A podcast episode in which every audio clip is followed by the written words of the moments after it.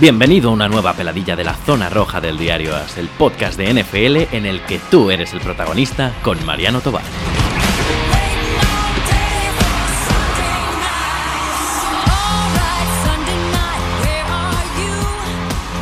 Muy buenas, señores. Bienvenidos a una nueva peladilla. Ya sabéis, eh, los programas del podcast Zona Roja, el podcast de fútbol americano del diario AS, en el que los protagonistas sois vosotros. Que, bueno, me, me- me escribís un, un correo y me proponéis, pues, eh, le iba a decir, Mar, bueno, ahora te voy a presentar, Marc, pero antes de que te presente, ahora tienes que alejarte un poco porque te digo respirar todo el rato. Vale, vale. Eh, es que antes de empezar a grabar hemos estado un rato a ver probando que si se oye bien, si se oye mal. Entonces eh, el, el teléfono de Mark, él está hablando conmigo por teléfono, eh, a, a ratos se le oye muy bien, a ratos se le oye un poco más bajo. Espero que se oiga bien durante todo el rato. ¿Qué tal, Mark? Ya te presento, ¿cómo estás? Pues muy bien, encantado de estar aquí ah, y de poder hablar un poco de los Bears con, con vosotros. Y el otro invitado es el insigne don Mario Peña. Mario, ¿cómo estás? Hola, ¿cómo estáis? Eh, que está en la habitación de al lado de la mía. Nos han metido en dos zulillos, que son unas habitaciones que deben tener como dos metros y medio, tres metros cuadrados en total, en el que cabe una mesa, el ordenador, la silla y poco más. O sea que, de hecho, eh, para que os hagáis Y un- una persona, una. una persona. O sea, si Una metemos, si, metiéramos un lavabo, mm, tendría que salirse la persona, ¿verdad, Mario? Sí, sí, sí, sí. Y aquí estamos. Que, que se oigan golpes, ¿eh? entonces soy yo que estoy aporreando la pared que me une a Mariano porque estoy en desacuerdo con alguna cosa. Bueno, lo que os iba a decir, ya sabéis que estos son las peladillas, que son los programas en, en los que, pues lo que pasó en este caso es que Mar Moral no- nos escribió un correo y dijo, Mariano, vamos a hablar de los Bears, eh, porque si... Además ha sido, muy divertido, porque se han presentado Mario y Mark y han dicho, somos nosotros dos, ¿eh? en, todo el sur de Europa somos los dos que seguimos a los Bears. Y decía Mario, tranquilo que ahora van a venir más. Mm, Ya veremos, yo tengo mis dudas, pero de eso hablaremos durante todo el programa. Pero antes de empezar la peladilla de hoy, quería deciros una cosa. La intención de estas peladillas no era hacer la previa de los 32 equipos de la NFL. Si sale, pues fenomenal. Y de hecho, pues eh, tenemos planeadas algunas peladillas, ya que ya tengo pactadas con muy buena pinta. Una sobre Canadian Football League, que seguro que se os va a encantar. He grabado una que está fenomenal. Además, esta sí que era el espíritu de las peladillas. 35 minutos con, con Javier Aparicio hablando de ligas fantasy daily y de Daily eh, Fantasy Football, que os va a encantar. Lo voy a publicar esta semana o la que viene, la, la tengo porque esa es un poco temporal.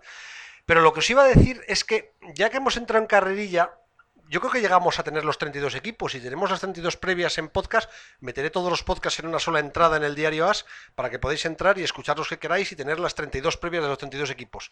Porque ya hemos hecho muchos, tenemos pactada eh, y ya con fecha una sobre los Bengals, los Texans, los Chiefs, los, Res- los Redskins, los Packers, los Lions y los Seahawks. Y os digo los equipos que me faltan, por si alguno de los que nos estáis escuchando dice, pa, pues mira, me apunto yo, que tengo aquí dos amigos y que sabemos un huevo de este equipo y que podemos hacer la previa. No tengo nadie de los Bills ni de los Jets. Y llevo diciendo, además, me habéis escuchado en los últimos dos o tres meses, que son dos equipos que me interesan muchísimo este año. Me parecen dos equipos tapados que son interesantes. No tengo a nadie de los Jaguars. no tengo a nadie de los Chargers. Que esto será difícil, porque si de los Bears, como decían Mari y Mark, son dos, de los Chargers no sé cuántos habrá. Eh, no hay nadie de los Riders. Y también me sorprende porque eh, sé que nos escuche- escucha mucha gente de México y seguro que en México hay gente que pueda hablar de, los Riders eh, y hay bastantes seguidores. No tengo de Falcons, de Panthers y de Cardinals. Estos son los equipos de los que todavía no tengo peladillas. Os lo digo por si alguno lo escucha y se anima. Dicho lo cual, mm, hay que entrar al tema. Hay que entrar al tema y además respondiendo a Mario a lo que él decía antes de empezar a grabar. Dice, no, ya verás como a partir de ahora vamos a tener muchos seguidores. Y yo le iba a decir una cosa. Yo el año pasado vi varios partidos de los Bears. Y los Bears juegan muy bien al fútbol americano. Pero os lo digo a los dos. La sensación que tengo, o a lo mejor es muy personal mía y hay otra gente que dice, pues no, no es así. Es que cuando ves un partido de los Bears, acaba el partido y te quedas como con ganas de más. ¿Mm? No, sé si el argumento es de ir a un restaurante muy, muy bueno, de estos que te ponen platos muy pequeñitos, muy pequeñitos, que solo pruebas y llegas a casa y te comes un bocado de chorizo. A lo mejor me decís, no, es que los Bears somos eso, somos un equipo. Pero yo siempre cuando veo partidos de los Bears tengo la sensación de que a este equipo le falta algo, de que no me acaba de llenar, de que no me le acabo de pasar todo lo bien. ¿Qué es lo que estoy mirando mal? ¿Qué es lo que no estoy viendo en los Bears para que me esté pasando eso? Eh, ¿Empiezo yo o empiezas tú, Mark? Sí, Mario, adelante, adelante. Ah, vale, vale. Eh, yo creo que lo que te falta es simple y llanamente contexto. Es decir, el año pasado estábamos viendo un equipo con un entrenador novato, muy importante, que se fue asentando durante toda la temporada, pero que, era un entrenador novato, con un quarterback de segundo año que era prácticamente novato, y estamos hablando de una, de una franquicia muy joven. Entonces, eh, el otro día en Twitter mm, vi que sacaron eh, la NFL, eh, sacó el típica comparación de cuál los cinco mejores jugadores, los cinco núcleos jóvenes mejores de cada equipo, cuál para votar y tal. Y es que el de los Bears, estamos hablando que Allen Robinson, que es su, su receptor número uno, Tariq Cohen, su running back número uno, Mitch Trubisky, su quarterback, Roquan Smith, uno de los puntales de la defensa, y Eddie Goldman, lo mismo, tienen 25 años o menos esos cinco jugadores, que son, eh, podríamos considerar el, núcleo duro, salvo dos o tres excepciones. Entonces, pues yo creo que lo que falta es eso, que, maduren un poco y que se desarrollen, que cojan experiencia. Sí, de, hecho, si lo alargamos, lo, lo, que has dicho, es, de hecho, era, era el único equipo que todos los titulares eran menores de 30 años. Decimos los 11 titulares de defensa, los 11 de ataque y seguramente equipos especiales también. Uh, evidentemente es un equipo muy joven, con un entrenador muy joven y lo que, lo que podíamos ver a, primera simple vista era toda esta alegría, alegría de jugar. Matt Nagy es un tío súper alegre. Es, es, es, y esto yo creo que lo, lo transmite a, todo el equipo y a toda la afición.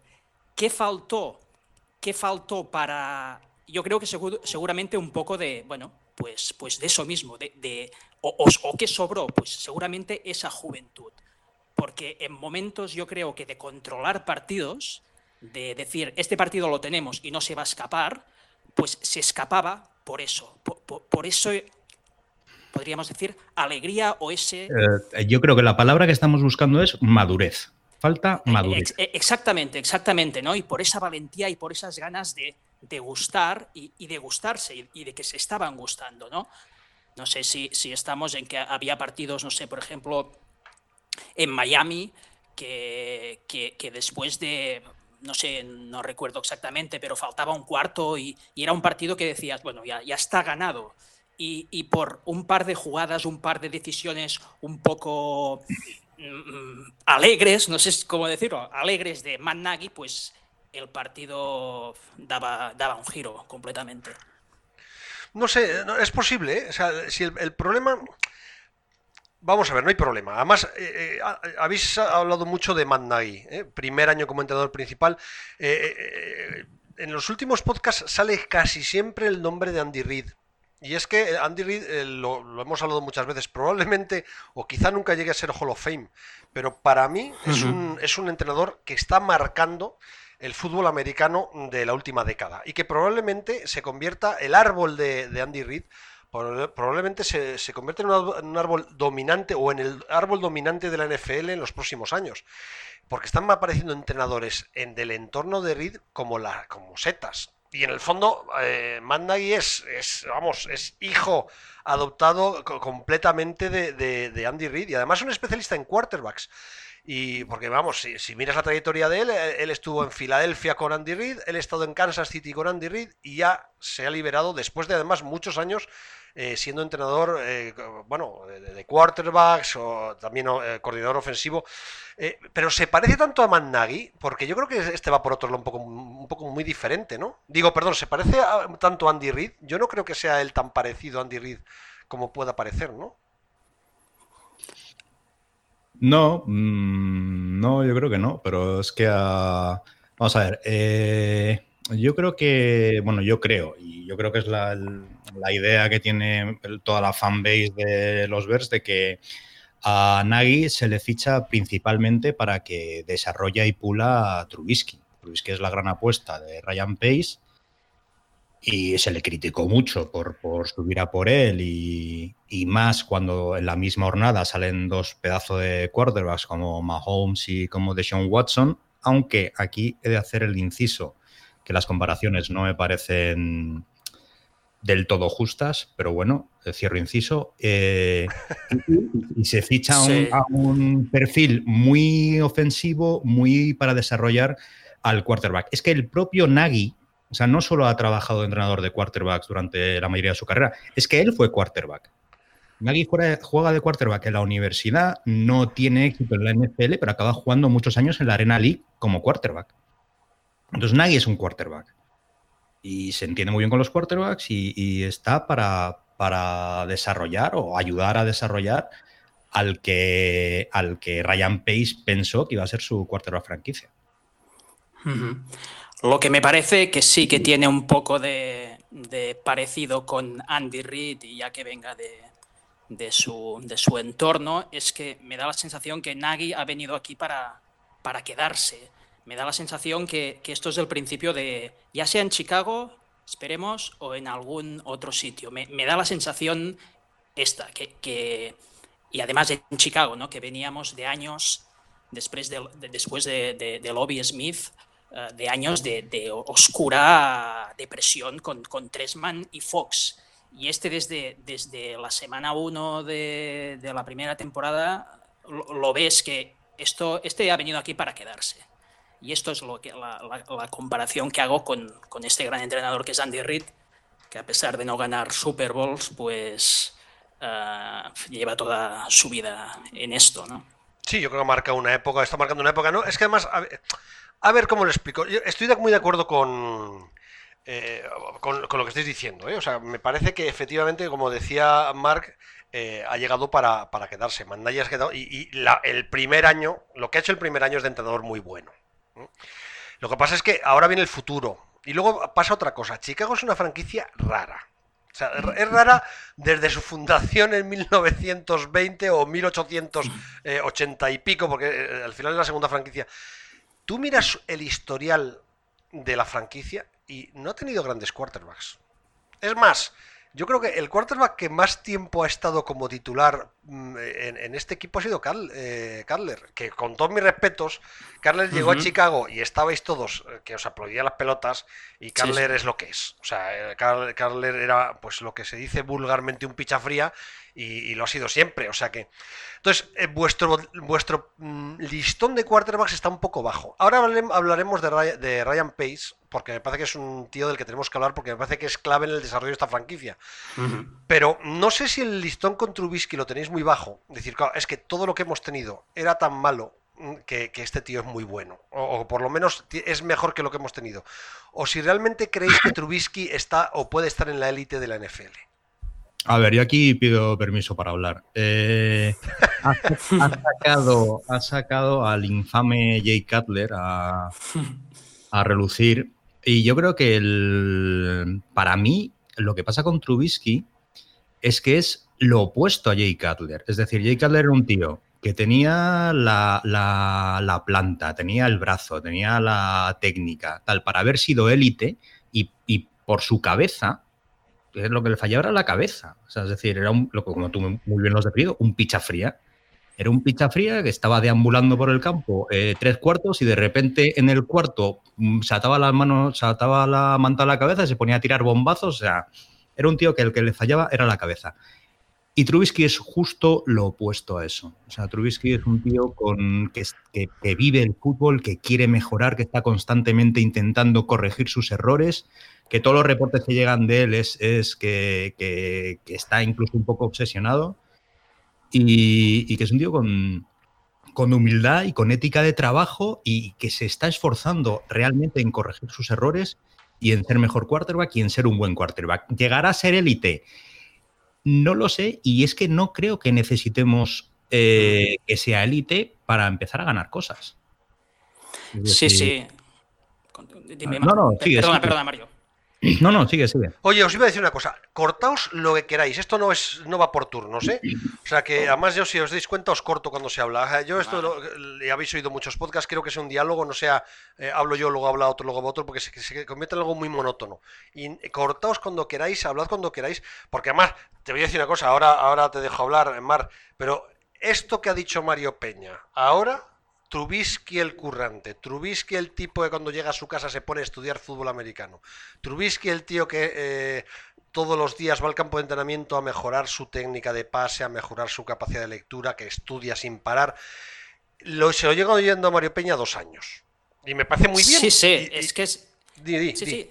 No, es que es, es, esto. O sea, Trubisky, Trubisky es, es, el líder, es el líder modesto. Es, es como el anti-quarterback americano. No es el quarterback que estamos acostumbrados a ver, ¿no? De, quizás el, el, más el que tira más del carro. Él tira del carro, pero a su, a su manera. Y, por lo que tengo entendido, el equipo eh, lo adora. Y respondiendo a la primera pregunta de si no estamos muy acostumbrados a, a, tener quarterbacks buenos y por eso nos sirve, pues, pues también es que Travisky ya nos vale. Y estoy con Mario, que que, es que ahora mismo nos vale, este chico nos vale, porque es de lo mejor que, hemos tenido en... Bueno, yo, yo, es que no recuerdo un quarterback mejor que Travisky, ya, sé que... Y, a, mí, a, mí, a mí es un quarterback que me gusta, es un quarterback seguramente se puede esperar mayor porcentaje, por ejemplo, en pases largos, aunque por ejemplo es el jugador, el quarterback de la liga, que ha, que ha dado más jugadas de más de más pase, más ganancia de yardas de más de 50 de 50 yardas, que esto es un dato que seguramente no sirve para nada, pero, pero ahí está, ¿no? Y que también puede correr, aunque yo creo que no lo necesita. He oído gente que dice, es que no es un quarterback, es un corredor. Yo creo que es un quarterback que también puede correr, pero que seguramente no lo necesita, ¿no? Y no, pero yo creo que sí, vamos, que yo le he visto o le hemos visto la temporada pasada, los que hemos visto todos los partidos, en muchas ocasiones Trubisky está completamente rodeado y sale por patas, pero no, no como podía hacer Kaepernick, por ejemplo, que en el momento que no veía claro el pase agachaba la cabeza y salía corriendo, un poco como pollo sin cabeza en muchas ocasiones. No, no, él sale, pero sigue mirando, sigue mirando y sigue buscando el pase. Y muchas veces ha, roto la presión con sus piernas y después ha encontrado un buen pase. Entonces, esa, ¿Sabes? es la diferencia. ¿Sabes lo que pasa? A ver, yo estoy de acuerdo ¿eh? con todo lo que decís, pero lo, que da un poco la respuesta que le, iba, le, di a Mario con lo que decís que es un currante, que se ha ganado el vestuario. Si a mí todo eso me parece muy bien. Y hay un detalle que no puedo negar. Trubisky en movimiento es peligrosísimo. O sea, es un quarterback en movimiento, es de lo mejorcito que yo he visto. Y es verdad. O sea, y, el año que, pasado, seguro que sacamos un vídeo de highlights de muchos minutos de jugadas en las que sale eh, eh, en, pues eso, en movimiento, eh, como sea. Y, consigue pases porque además eso nunca deja de mirar, nunca... y luego además mm. es otro, es un quarterback que cuando se incendia, incendia el campo es verdad, ¿eh? de repente calienta, entra en resonancia y Trubisky en resonancia es muy espectacular. El problema es que estos dos detalles, que son las dos grandes virtudes de Trubisky hasta ahora, por lo menos desde mi punto de vista, se juntan con una sensación habitual durante los partidos de durante muchos minutos de, despiste. no digo que sea Eli Manning en, en, sus peores momentos, no digo que se ponga con cara de lelo, pero sí yo tengo muchas veces la sensación de, que Trubisky está sobrepasado, de que le, pesa mucho el ataque, de que le pesa mucho la responsabilidad. Eso sí, cuando se olvida de eso, vemos otro Trubisky. Pero al menos hasta ahora yo tengo esa sensación. Sí, claro, es que, es que está, es como si este fuera su primer año, como casi casi. Es, un quarterback con Fox, no sé, no sé qué aprendió, pero, pero se, ha visto, mucho, la gente que hemos visto todos los partidos, mucho la evolución de este chico y seguramente ha, dado intercepciones de estas tontas, pero igual es lo que hablaba antes de Nagy, ¿no? De, del modelo de juego este de no, de, no ir a asegurar más los partidos, no sé. Y evidentemente supongo que se ha, se ha, visto, se ha, visto muy perjudicado por la explosión de, al estrellato de Mahomes y de ser del mismo draft y de haber sido escogido por delante de Mahomes. Esto, esto ayudar no ayuda, esto está clarísimo. Hay otro detalle del que quería hablar. Mario, no sé si querías, decir algo más de Trubisky. No, no, ya dije que, precisamente por eso eh, la comparativa con Mahomes, con Watson, me parece mm, injusta. Yo creo que la palabra es injusta, porque, porque por las circunstancias de cada uno de los equipos. Y es que el, primer año de titular de Trubisky, yo creo que casi que le perjudica más que le beneficia, porque Fox le tiene en el campo, pero no le deja hacer nada. Absolutamente nada. El ataque de Chicago en el último año de Fox era correr, correr, pasar, punto. Punto. Ya estaba. O sea, no había más. No había más porque claro, con eso no hacíamos un primer down ni de coña. Y, bueno, y es que así, pues, lo único que ha aprendido Trubisky es a estar en el campo, pero no es que no, no, le dejaban, no le dejaban hacer nada. Entonces, realmente, el año pasado es como si hubiera sido el año rookie de, Trubisky. Exacto, y, que, por ejemplo, miras estadísticas eh, de, pases de touchdown, de intercepciones, y son muy parecidas a las de Mayfield, son prácticamente iguales, y todo el mundo habla maravillas de Mayfield y, tienen dudas de Travisky, ¿no? Y es esto un poco, no sé, no, no, sé, no sé exactamente por qué, pero a mí, la verdad, a mí me parece que es un buen quarterback ahora mismo para Chicago y que puede mejorar mucho este chico. Sí, no, además te voy a decir una cosa, me sorprende. ¿eh? Yo veo las estadísticas del año pasado de Chicago y la verdad es que eh, Chicago es un equipo más corredor que pasador todavía el año pasado con Nagy. O sea que Nagy protegió también a Trubisky todavía el año pasado. ¿eh? O sea que tú le ves en, intentos de pase está, en el ranking el 24 creo y en intentos de carrera está el sexto. Y la sensación que tengo después de, cuando he visto la estadística me ha sorprendido, porque yo he tenido la sensación todo el año pasado, fíjate, de que Howard estuvo infrautilizado, de que corrieron poco, de que eh, el que corría era básicamente Trubisky. A lo mejor es que eso es lo que pasaba, que Trubisky corrió mucho, eh, o más de lo que... Pero, pero vamos, la, te digo que la estadística por lo menos sorprende. A ver, eh, Trubisky corrió mucho, pero yo creo que lo que pasa el año pasado es que Nagy eh, empieza muy queriendo empatar en cada jugada, muy espectacular, muy, hmm. tirándose, ah, con perdón de la expresión, tirándose unos mocos tremendos. Y, a, lo largo del año, es decir, el año pasado vimos, vimos eh, evolucionar y madurar tanto a Trubisky como a Nagy. O sea, el propio Nagy empieza como muy queriendo ser súper espectacular tal y después se da cuenta de que ese, claro, si tú te tiras un farol en, cada, tú estás jugando al póker, te tiras un farol en cada jugada, la gente no pica. La gente no pica porque ya no les engañas. Y eso es un poco lo que, lo que se da cuenta Nagy, que, tiene que alternar eh, las jugadas de fantasía con jugadas más normales, más de correr y más de, de pase corto y tal. Y entonces yo creo que por eso, sí, al principio Trubisky corre mucho y después Jordan Howard y el propio Cohen cogen más importancia a la hora de, correr para sentar el, un poco el juego de ataque. Es que es lo que os decía antes de Andy Reid. Es que Andy Reid es, es, Coast pura. Y Nagy, yo creo que la West Coast la. Vamos. no, no, me parece que no es precisamente su base de juego. O sí que, que es una base muy evolucionada. No sé, vosotros que lo veis todas las semanas, a lo mejor lo tenéis más claro. Eh, yo creo que, o sea, sí, sí, eh, sí se usa pase corto eh, para intentar sorprender rápido y tal, pero, pero es una mezcla de todo. Pero yo creo que lo fundamental de Nagy es que empezó, pues eso, siendo muy swaggy Nagy, queriendo sorprender y empatar en cada jugada. Y claro, eso es difícil. Sí, seguramente también tuve el problema de, Howard de no saber cómo utilizarlo y de que todo el mundo llegó un momento que la gente sabía que cuando salía Howard era para correr por el centro. Y, y quizá esto fue lo, que, lo que le faltó para esto que decimos de... Se te oye muy bajo, eh, Mark. Sí, seguramente esto fue quizá lo que quizá le faltó para, para controlar un poco más el, los partidos, ¿no? Y, no tan tanto, bueno, eh, venga, vamos. ¿Me oís? Ah, otra cosa, sí, sí, eh. me corrió mucho porque Anagi eh, ha usado mucho lo que es la, jet option. De, tiene dos jugadores que son dos balas auténticas, que son Tariq Cohen y Taylor Gabriel, Turbo, y, usaba mucho la, Jet Option para uno, de los dos salía corriendo y eso eran jugadas de carrera, que también sumaban muchas yardas.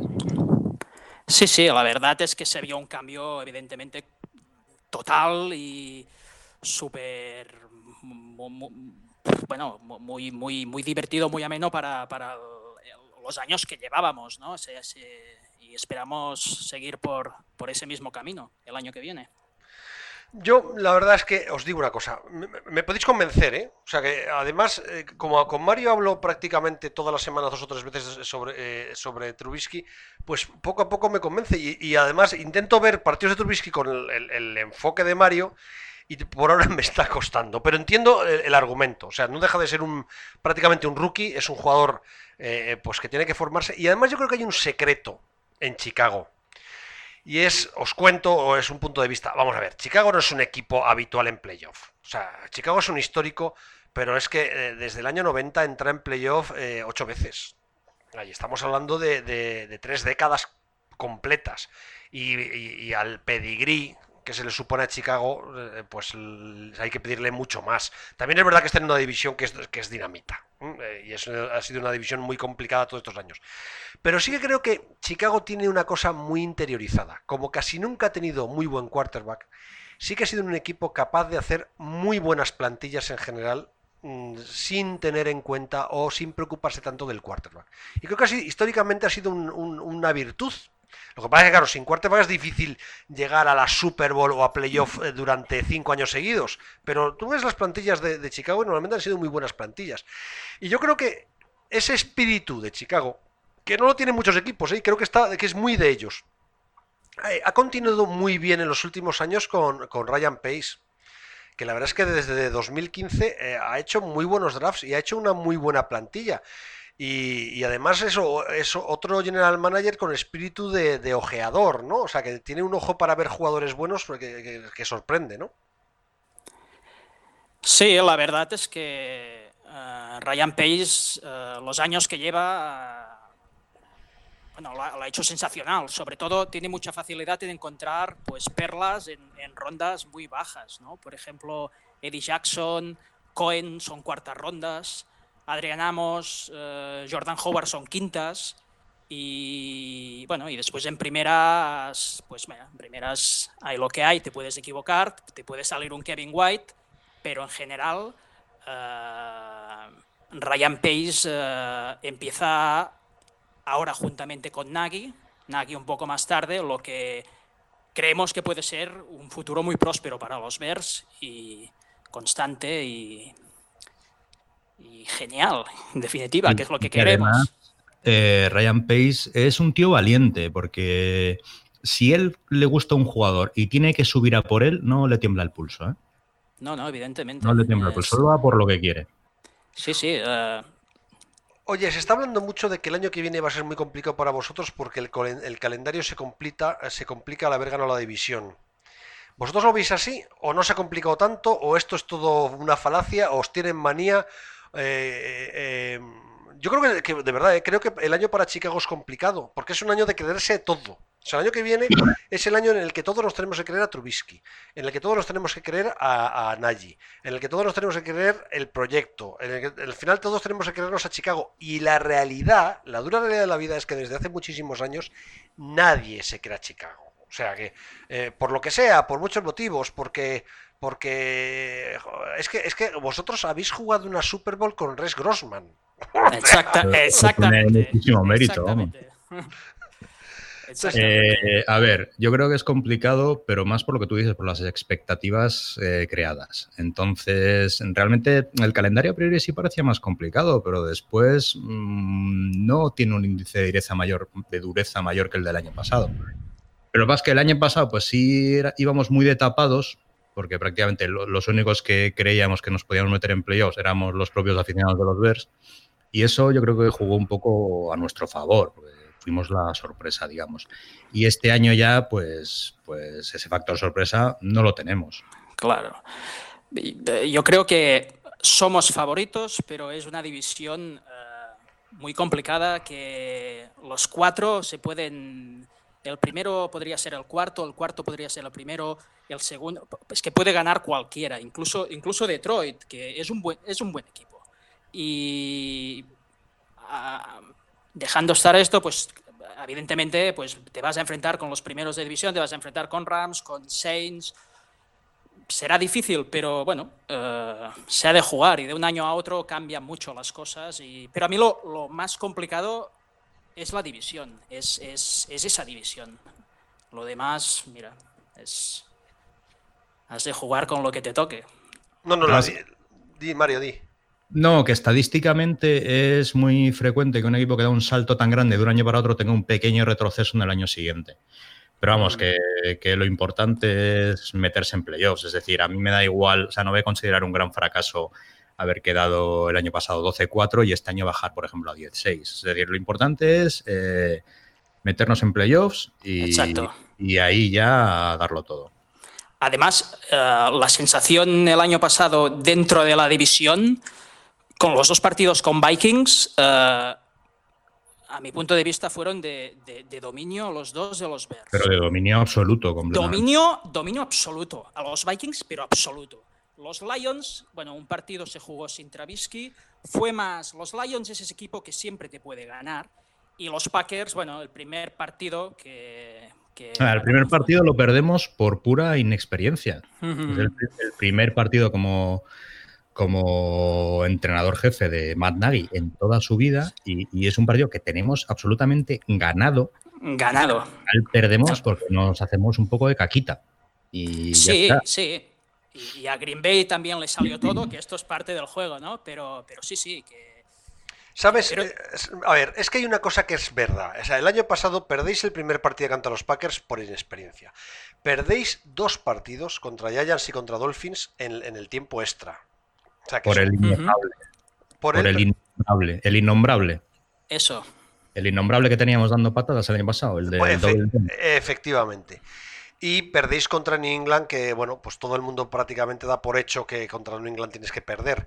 Pero es que lo de menos es esto. De verdad, ah, yo creo que el último partido de vuestra temporada es el partido que marca un poco. Eh, eh, eh, es el termómetro real. Y a mí me parece que el partido contra Filadelfia y fíjate que fue una derrota por un punto, o sea que fue, al final no dejó de ser un 16-15. Sí que transmitió un poco de impotencia, de verdad, ¿eh? De lo que os decía un poco antes cuando os decía que, había visto partidos de Chicago y que siempre me quedaba con la sensación de que, de que me faltaba algo no sé cómo explicarlo. Es, como el, boxeador que boxea muy bien, que tiene una pose impresionante, que mueve las piernas, que es un bailarín, que tiene una agilidad tremenda, que conecta muchas manos, pero que con ninguna hace daño. ¿Me entendéis lo que os digo? Y, yo creo que Chicago sí que me dejó un poco esa sensación. Sí, seguramente no fue el mejor partido del año, todo lo contrario, pero, pero es que estuvo ahí, estuvo a una... es que, a ver, eh, hicimos, yo creo que es, que es más de lo mismo, es pura inexperiencia, es decir, es el primer partido de playoffs en mucho tiempo, gente muy joven, entrenador inexperto, entonces hicimos una primera parte muy mala pero remontamos en la segunda y remontamos y estuvimos a, un mal kicker de llevarnos el partido. De, estuvimos a un mal kicker de llevarnos un partido que con un buen kicker lo mismo ni hubiéramos jugado, porque, porque hubiéramos sido uno de los buys de, la conferencia. Oye, ¿no habéis, dado, ¿no habéis dado un cante brutal en esta posición con el tema de los kickers? Sí.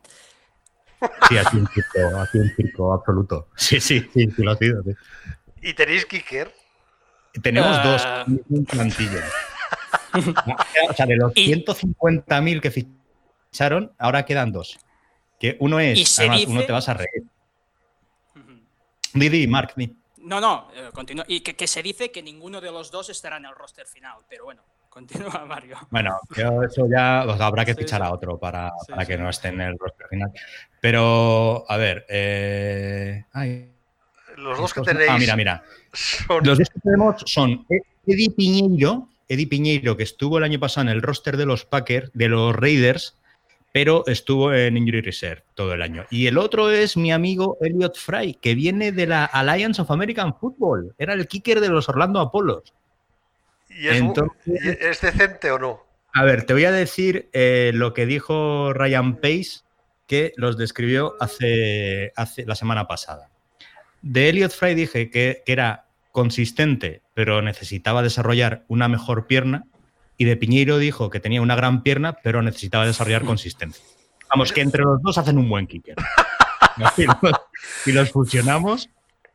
A ti, Mario, que te gusta mucho el tema de los nombres, si, si de repente en la NFL hay un que, es, que es un piñero, porque en Valladolid, en Valladolid eh, eh, los, los, los, castas de Valladolid, cuando uno es un, un gamberro, un tal, tú eres un piñero. cuando lo vi dije... No, eh, es piñeiro, piñeiro, en plan gallego. En plan gallego. Pero además es que es espectacular porque se ve, se ve que hacen pruebas, está tan obsesionado Nagy porque es para estarlo, porque lo de Parky, es que Mario se veía, se veía venir a final de tiempo. Cuando, cuando tú lo ves en Filadelfia que sale para chutar, ¿qué, piensas? pero se veía venir porque, porque es el kicker que más, que más field goals había fallado en toda la temporada, en toda la temporada regular. Entonces se veía venir porque ya lo habíamos visto. Salimos contra Miami, lo vimos contra New York Giants. Me lo he apuntado. Mira, falló partidos. Falló como menos un kickoff o un field goal en Arizona, Buffalo, Miami, Rams, San Francisco, New York Jets, Minnesota y en Detroit falló cuatro y los cuatro al palo. Dos field goals y dos extra points. Eso y además el, de Filadelfia que, que, que se veía venir.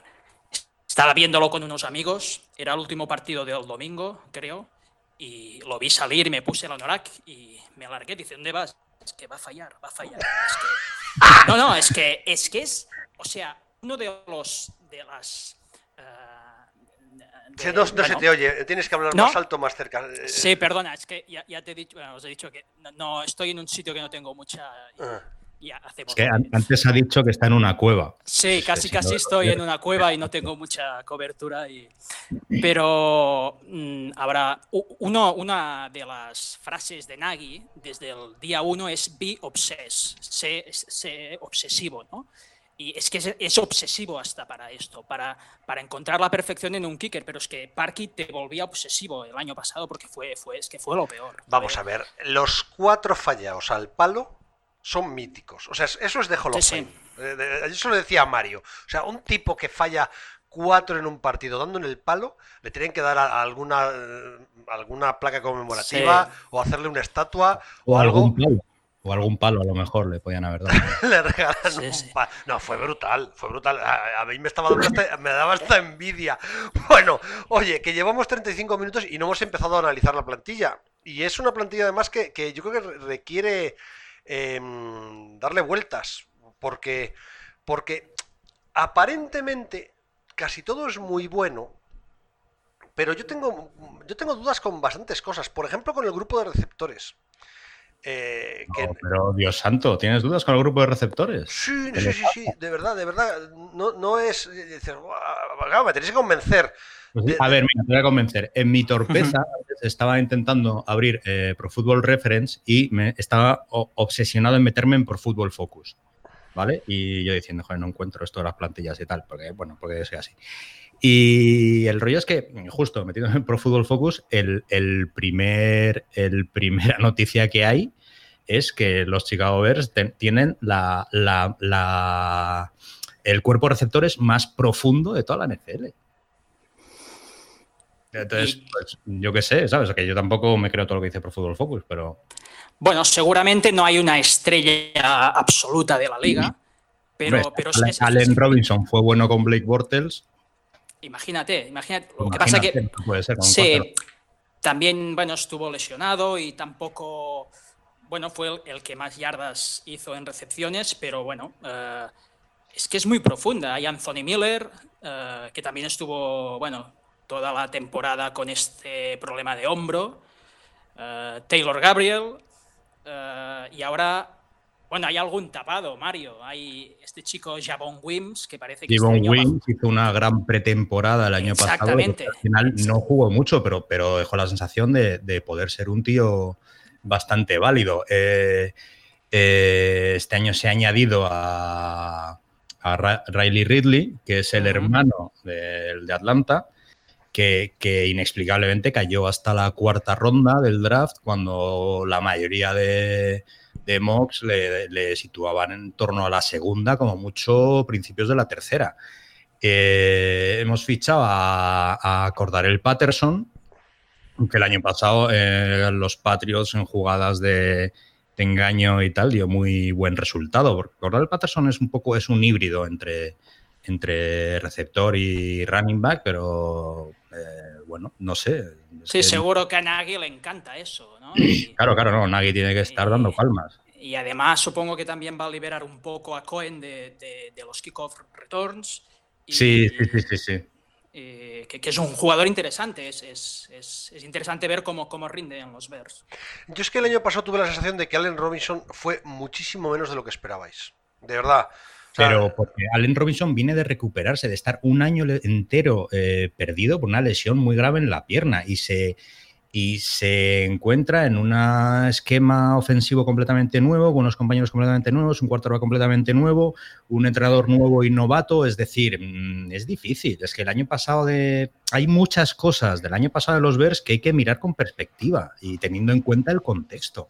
Es decir. Mm, Allen Robinson, eso, pues viene una lesión, eh, todo esto nuevo, pues es normal que no rindiera como, como hace tres años en Jacksonville.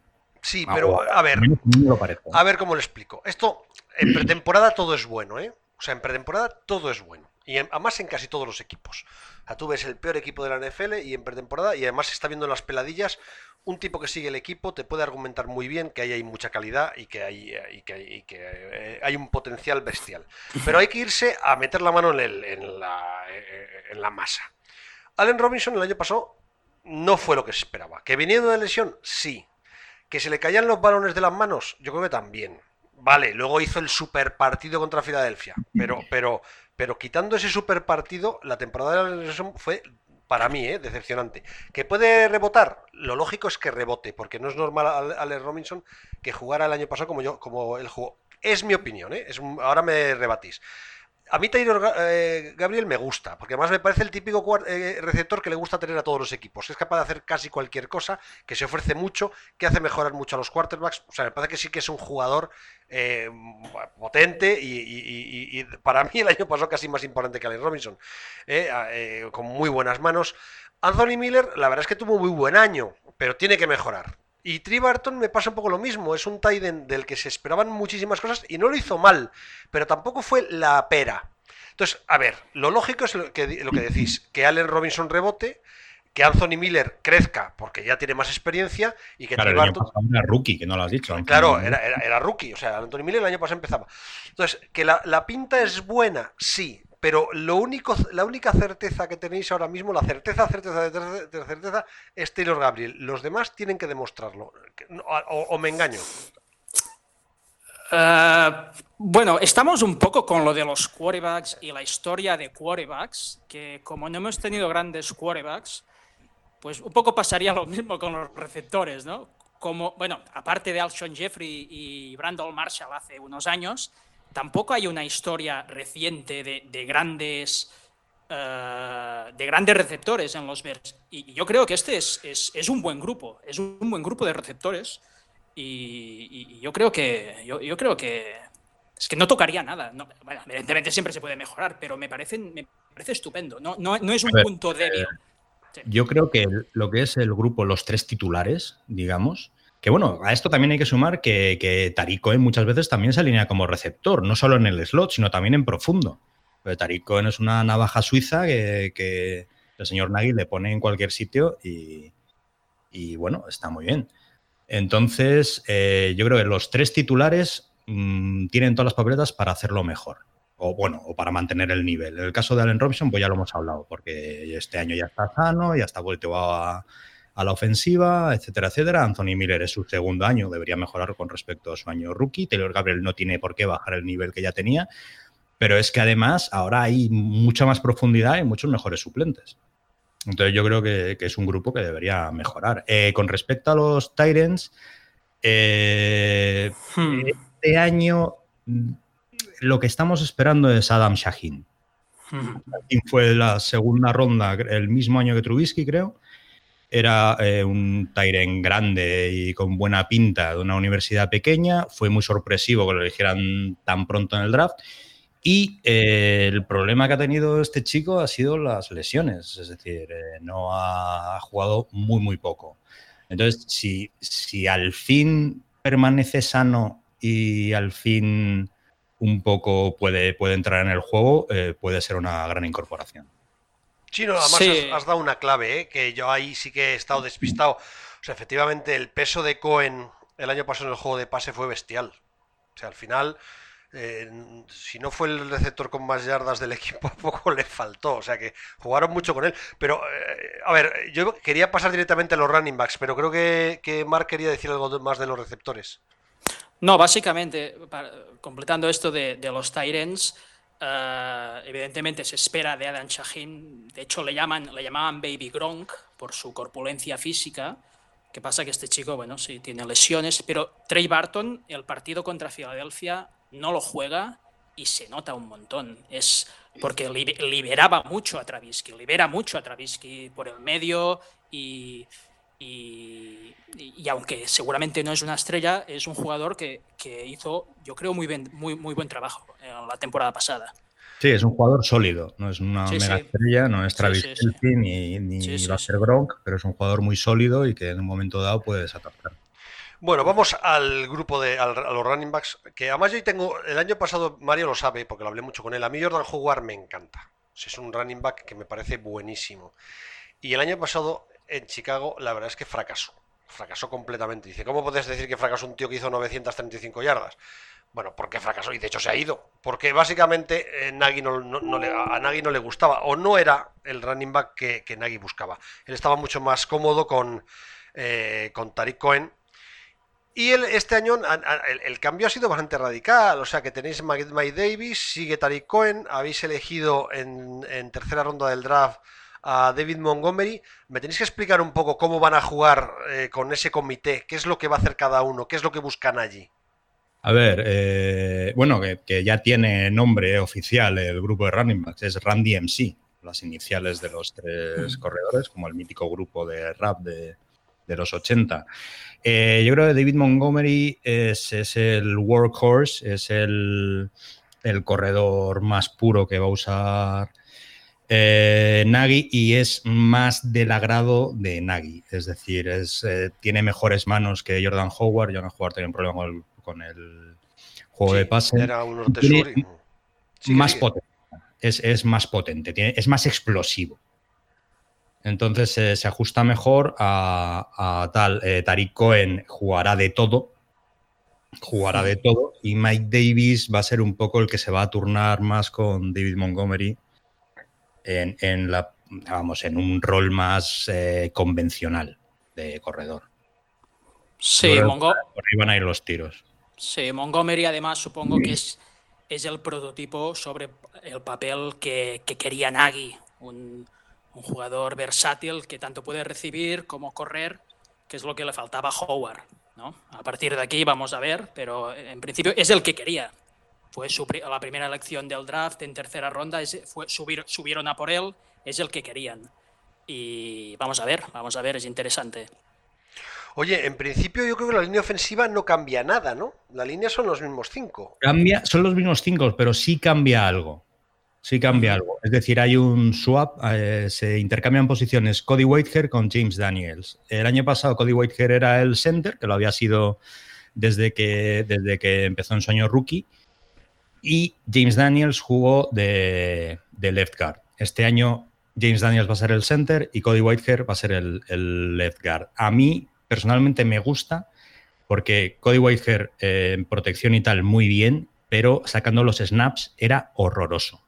Es decir, el año pasado hemos perdido, los, dos últimos años hemos perdido balones por un tubo porque Cody Whitehair ha sacado demasiado pronto, demasiado alto, demasiado fuerte y, y bueno, en la división en la que estamos no, se puede hacer este tipo de. Pero, pero un momento, ¿pero el cambio es por eso o es porque en realidad Daniels ya en su segundo año ya tiene la experiencia para jugar en el center, que era lo que buscaban?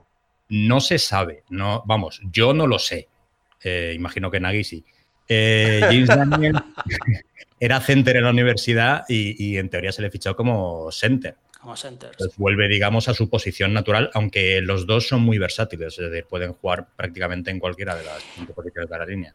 Y Whitehair también volvería a su posición eh, principal. Porque lo, pusieron hace un par de años de center para tapar un hueco. Para tapar un hueco que no. de Grasu, si no recuerdo mal. Sí, Cronis Grasu, que ya no está en el equipo. Sí, sí.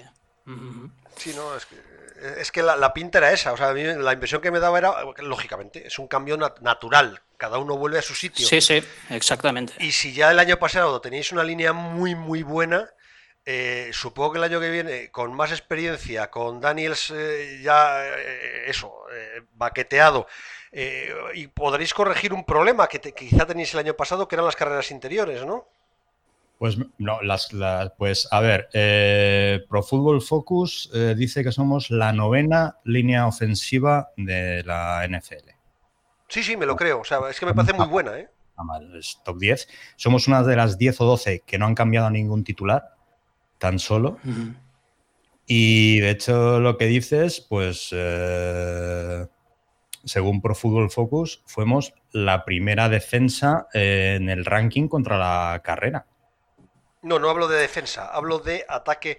No, yo es que tengo la sensación de que gran ah, parte. ahora estamos hablando de la línea ofensiva. Sí, que gran parte de, A ver, esto ya son teorías. Probablemente la gente que seguís más el equipo me dice, María, no estás tirándote una. Pero Jordan Howard el año pasado hizo 3,7 yardas por intento. Eh, yo todo el año tuve la sensación de que Jordan Howard, cada vez que le recibía el balón, era como si eh, nadie estuviera muy a gusto con lo que estaban haciendo. Me, explico. Entonces, pero claro, en algún momento van a tener que correr. Y lo estáis diciendo. O sea, al final ellos tienen a Cohen eh, como un jugador para todo en el backfield, pero tienen dos jugadores y uno de ellos elegido en el draft buscando un, carreras norte-sur. O sea que, que, yo no sé si era mala temporada de Jordan Howard o un problema de la línea, pero siempre tuve la sensación de que Howard cada vez que cogía el balón estaba casi vendido, ¿no? Ahora tendremos que, empezaremos a ver si era realmente eso, que, Howard no tenía esa explosividad y, y, eso que se le requería, o si la línea también tuvo eh, su parte de culpa, ¿no? No sé, no sé. Sí, sí. Aquí me dejáis con la duda. No, es que, claro, eh, al final muchas veces es buscarle los pies al gato, porque en realidad el resumen del ataque que le hemos visto entero es que Trubisky era un jugador de primer año. Este año, con un entrenador como Nagy, que es un entrenador de quarterbacks, con todo el trabajo que habrá habido detrás en la offseason, con todas las ganas que tiene Trubisky de aprender como quarterback, lo normal es que dé un salto de calidad en la solidez, que es lo que se echa de menos. O sea, la brillantez la hemos visto, pero la irregularidad en los partidos era manifiesta. la clave es que Trubisky recupere esa regularidad, que lo vimos en el mismo partido de playoff, donde estuvo a por uvas gran parte del partido y cuando se enchufó se convirtió en una máquina. Tenéis un grupo de receptores muy completo en el que eh, eh, hay, bueno, hay jugadores que tienen que mejorar claramente respecto al año pasado, pero que el grupo es completo. Tenéis una estrella como Tariq Cohen eh, dentro de un backfield también muy completo y tenéis una línea que repite y que son buenísimos. O sea, el ataque tiene muy buena pinta, pero depende muchísimo del salto de calidad que se le espera a Trubisky, no en los momentos de brillantez, sino en, en, en, en los 3 horas y 10 minutos que dura un partido de fútbol americano. No sé, no sé si este es el resumen del ataque o, he sido muy negativo o qué veis vosotros. No, no, no, lo veo muy parecido. Perdona, Marc. Eh, no, eh, continúa, continúa, Mario. Vale, lo veo, eh, lo veo muy parecido a como lo has dicho tú. Es decir, dependemos de, realmente el salto de, calidad que, que, de Trubisky. Pero yo creo que el ataque tiene todas las papeletas para, para dar un salto de calidad este año. Sí, sí, ojalá, ojalá diera ese salto Travisky, que, que se, porque el siguiente salto es, eh, bueno, pues ser un jugador muy, muy sólido y una estrella. Es el siguiente paso, digamos, ¿no? Que, que bueno, es lo que esperas cuando gracias a un quarterback número 2 del draft. Pero si dejas, si dejas de pensar que es el número 2 del draft, es un quarterback que ahora mismo te sirve. Pero esperemos, evidentemente, como todos los jugadores, que cada año sea mejor. Esto evidentemente. Bueno, y ya yo iría a la defensa, que aquí ya sí que es difícil encontrar esta defensa eh, muchos problemas. O sea, tiene dos, eh, entre Khalil Mack, que fue el fichajazo del año pasado. O sea, el fichaje de la temporada del año pasado, al menos en defensa, es Khalil Mack. El otro probablemente lo hicieron los Cowboys con su receptor, pero lo, de Khalil Mack yo creo que le dio la vuelta prácticamente a la división y posiblemente a la conferencia. No fue, no fue un fichaje, fue una bendición, porque aquí empezó todo. Es, es, es, lo de este jugador es, es mm, los primeros cuatro partidos, eh, con sacks, fumbles forzados, intercepciones, eh, espectacular. Yo, eh, sinceramente, no había disfrutado tanto con un jugador mm, de los Bears desde Devin Hester, pues de, este nivel, Khalil Mack, un jugador espectacular, pero espectacular. Y es que a partir de ahí todo ha funcionado o todo tiene que funcionar. O sea, Hakim Hicks eh, jugó muy bien la temporada, acompañado Maga. Es que hicieron una pinza entre los dos muy buena. Yo tengo más, eh, más dudas de. A ver, Rocco Smith tuvo una buena temporada de, rookie. Yo no sé si tan buena como esperabais. Yo creo que Rocco Smith tenía que dar todavía un salto de calidad y jugando bien, ¿eh? Trevetian jugó muy bien. Leonard Floyd, es que ves el front seven y da gusto verlo todo, ¿no? Y, pero no solo es eso, es que ves el front seven y, después está que, que, también hay profundidad. Porque, eh, porque después desde el banquillo eh, Roy Robertson Harris, que, por si no suena es el que atropelló a Aaron Rodgers en, la, en el primer partido y le dejó cojo. Eh, Aaron Lynch jugó muy bien. Jonathan Bullard. Jonathan Bullard. hay, hay muy buen front seven y hay profundidad, por si alguno en un momento para que vayan rotando y tal. Y lo de Rock One, eh, bueno, fue, fue el que más tackles hizo de, los Bears, hizo una buena temporada.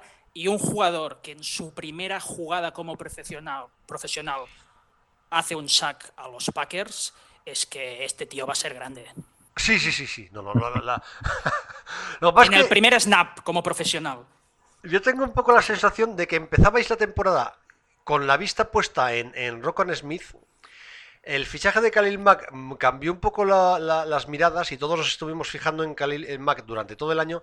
Y a mí como que Rock Smith luego se me, quedó un poco, no digo diluido, ¿eh? pero yo esperaba un jugador muchísimo más explosivo y como fue en su primera jugada, muchísimo... a ver, eh, cuidado, no voy a decir que eh, sea malo, es que es mentira, ni siquiera puedo decir que sea notable, me parece que es un jugador sobresaliente, ¿eh? pero si Rock Smith alcanza el nivel que se espera, que lo normal es que lo alcance. El año que viene es que yo no sé cómo va a, van a, va a conseguir alguien eh, atacar esta defensa. ¿eh? Sí, da un poco de miedo porque además a nivel ahora no ves, o sea, todos no ves cómo puedes superar ese, ese 11, digamos, titular. ¿no? no hay, quizá Tribazan, que quizá no, no renove el año que viene ya porque... Pero es que no, no, no, no ves nada a cambiar. Es, es, una, es una alineación espectacular. Oye, ¿el eslabón más débil es Leonard Floyd? Yo creo que no. Yo tampoco lo llamaría débil. Lo que pasa es que Leonard Floyd es un tío que, va siempre de menos a más. Leonard Floyd empieza flojito, y, pero suele acabar bastante bien las temporadas. Sí, es un portento físico y un jugador muy, muy dinámico. Yo creo que. Uh, Unos brazos larguísimos, casi le llegan hasta el suelo. parece un marciano el tío no sé si estás de acuerdo, Mario, es que yo creo que el punto débil ahora mismo eh, quizá es la, secundaria, especialmente a Mukamara y, los demás cornerbacks que, quizá hemos perdido en profundidad. Y esto asusta un poco.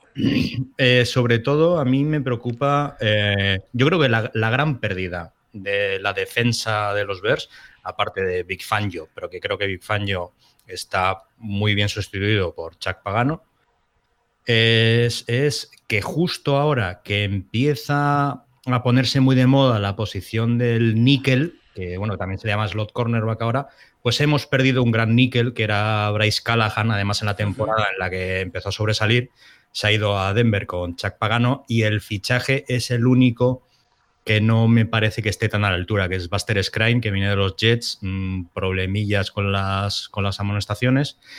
Y, pero ya está. Sí, eh, se ha fichado un par de chicos en sexta y séptima sí, Sí, Stephen Denmark y... Um, ¿cómo era el otro? Duke Shelley. Duke, Shelley, Shelley. Uno de ellos mide casi dos metros. Sí, parece, parece, un poco, se parece un poco de, de percha así a Richard Sherman. Sí, sí, sí. Sí, sí, además con el pelo. bueno, la otra baja que tuvimos, que era Adrian Amos, yo creo que está perfectamente suplida por Jaja Clinton Dix, que aparte de tener el nombre más molón de toda la NFL, ya, fue, compañero de Eddie Jackson en, Alabama. Y creo que, son, que, lo puede hacer bien. El problema es que Jaja Clinton Dix eh, ahora mismo está en PUP. Sí. Y a ver, a ver si se recupera, porque realmente aquí en la secundaria es donde la profundidad falla bastante. Es lo que os iba a decir, es que em, el resumen de lo que has contado, o sea, em, se ha marchado Callahan, que no ha quedado eh, cubierto porque Scrine es, que es muy malo. O sea, resumiendo, o sea, que no hay que darle más vueltas. O sea, no, es un fichaje que es eh, hasta sorprendente. A, mí me, ha extrañado, ¿eh? que además que en las últimas semanas no hayan intentado fichar algo que quede. No sé si queda algo en la agencia libre que se pueda salvar, pero. Pero. Eh, y, el, y el agujero que se os ha montado con Clinton Dix en el pool es tremendo. O sea que eh, ahora mismo tenéis fiable a Kyle Fuller y Sí, y hay un chico, un undrafted del año pasado, que no jugó mucho de, Louisiana State University, Kevin Tolliver, que parece que puede coger las. Bueno, puede ocupar esta posición. Pero ya te digo, ¿eh? es la, el punto, yo creo, débil ahora mismo de, este equipo, ¿no? Bueno, débil, más débil. Sí, más débil, exacto, exacto, más débil. Que veremos, que veremos cómo funciona.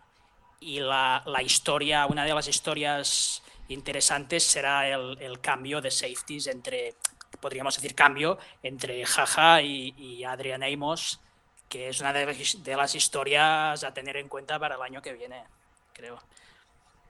Pero vamos a ver, ¿cómo, no pudisteis mantener a, Callahan? A ver, es muy fácil. Este año no teníamos cap. Este año tú lo, estuvimos viendo, además, acuérdate. Eh, teníamos muy poquito cap logramos hacer un poco de espacio con reestructuraciones de contratos y algún corte, pero eh, eh, es todo de cara al año que viene. Es que el año que viene hay que renovar a mucha gente muy buena. Y entonces, eh, no, pues, pues eso, juzgaron que no había que gastar cap en, en Callahan. No, no, es que claro, esta segunda... A ver, un equipo que consigue los sacks que, consigue Chicago y que presiona a los quarterbacks como presiona a Chicago, puede permitirse tener una, secundaria más débil. Pero la realidad es que se mueven dentro de una división en la que están eh, Aaron Rodgers, en la que está eh, Stafford, en la que está Cousin, que son tipos que tienen tablas, quizá, y, además mucha habilidad para sacar partido de eso, de secundarias débiles eh, y de intentar dejar, no dejarles pensar, porque son jugadores que piensan muy rápido. Entonces, dentro de la división, ahí tenéis un problema, porque, a ver, esta defensa es buena. lo que pasa es que está claramente desequilibrada desde del front seven a la secundaria, ¿no? Sí, Sí, eh, pero es más que nada un, tema de profundidad. Yo creo que si los cuatro titulares logran mantenerse, en el caso de Clinton Dix, llegar sanos a la temporada y juegan ellos, es, muy buena secundaria. El problema que uno falla es cuando va a venir, cuando se va a notar el agujero. O sea que vuelvo a hacer lo mismo, un resumen los dos safeties, si está Clinton Dix con Jackson, es un buen, una muy buena pareja de safeties. A mí me lo parece. Mm, espectacular, creo yo. Sí, sí, lo, es. O sea, ahí no hay duda.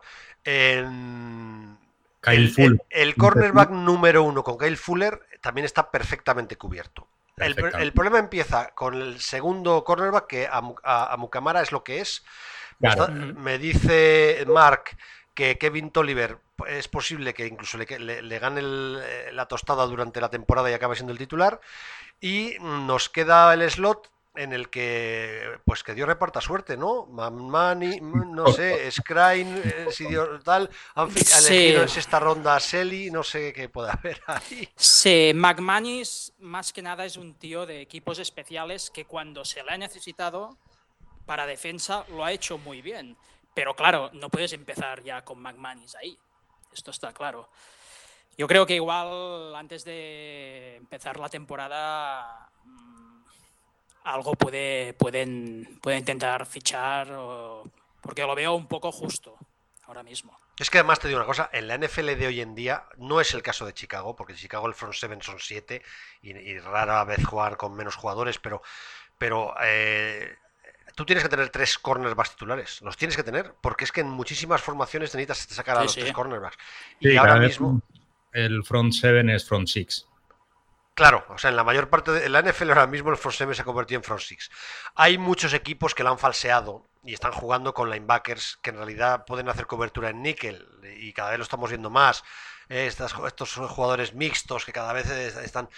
Pero yo no creo que, primero, que en Chicago tengan este perfil y, lo que hay claramente. O sea, como mañana se lesiona Kyle Fuller para toda la temporada y, es un drama. ¿eh? Sí, sí, evidentemente, evidentemente. Es, es, una de las suertes que tuvo este equipo el año pasado es que no tuvo lesiones graves. Y esto es está muy bien que pasen todos los equipos de la NFL y todos los equipos tienen evidentemente lesiones y, y fue una de las suertes, no tener ninguna lesión grave. Esto ayudaría, pero a, la que fíjate en equipos como Atlanta, que, que esperemos, esperemos que no suceda. Sí, sí, como le pase lo de Atlanta. ¡Oh, en Atlanta ya le empezó este año también, o sea que están buenos. Oye, llevamos una hora y cinco minutos. Mario Peña, como no se vaya su puesto de trabajo de aquí a nada, me van a empezar a dar capones en la cabeza. Tenemos que ir acabando y yo sí que me gustaría eh, dos preguntas a los dos. ¿Quién nos da más miedo de la división? Dadme un orden dentro de la división, de quién va a quedar primero, segundo, tercero y cuarto. Y segundo, ¿dónde creéis que vais a llegar vosotros? tú primero, Marc. Primero. Eh, a ver, eh, si este año no he puesto por los Bears, estaría loco, porque lo he hecho años anteriores con Fox, con Tresman.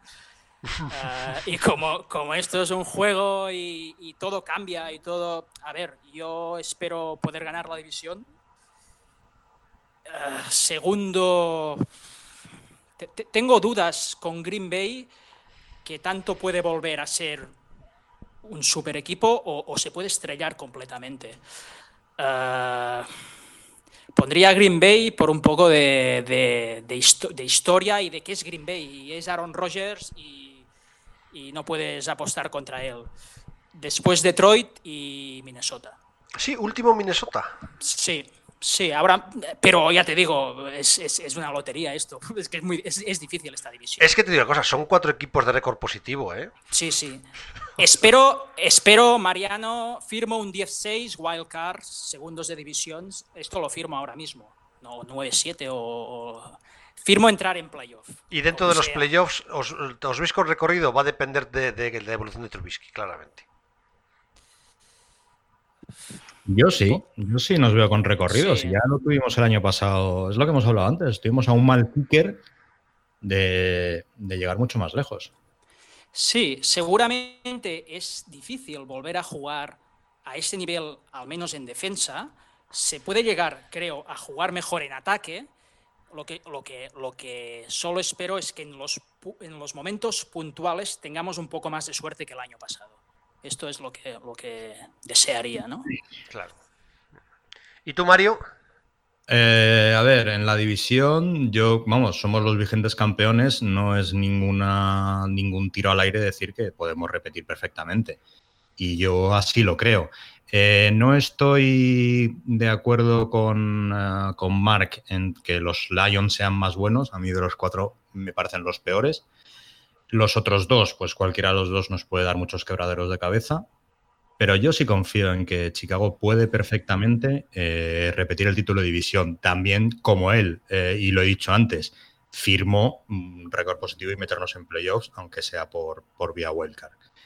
Y si tenemos. ¿Cuál era la segunda pregunta? ¿Si teníamos recorrido o qué? Sí, si tenéis recorrido, pero bueno, eh, te he preguntado con Trubisky. bueno, eso ya lo he, respondido. Yo creo que sí que Trubisky va a seguir mejorando. Ya el año pasado le vimos mejorar y es que además le veías mejorar prácticamente partido a partido y veías cosas que, uff, este, este chaval no pasa bien a la izquierda y tres partidos después un pedazo de pase de 40 yardas a la izquierda de quitarse el sombrero.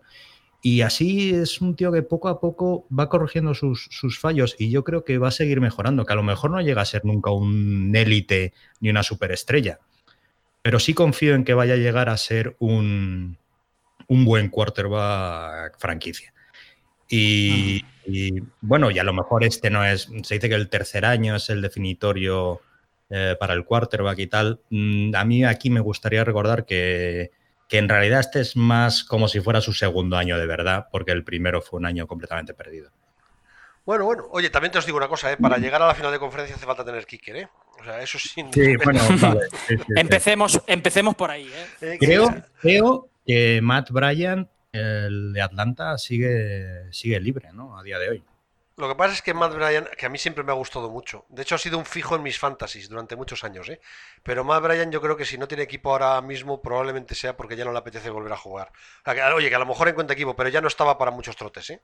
O sea, es un poco, el, recorrido de Matt Bryan es un poco el de, el de los Riders de... Mm, eh, ay, se me ha ido el nombre ahora. Eh, el kicker de, los Raiders de toda la vida.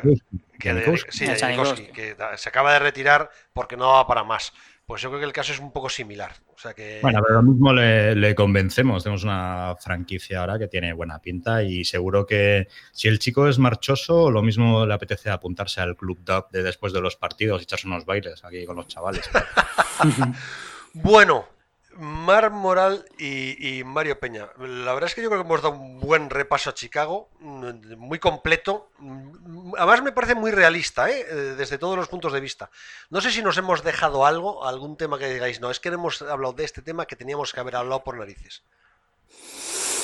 Mm, no, ahora no me viene. Seguramente podríamos hablar aquí mucho rato, pero...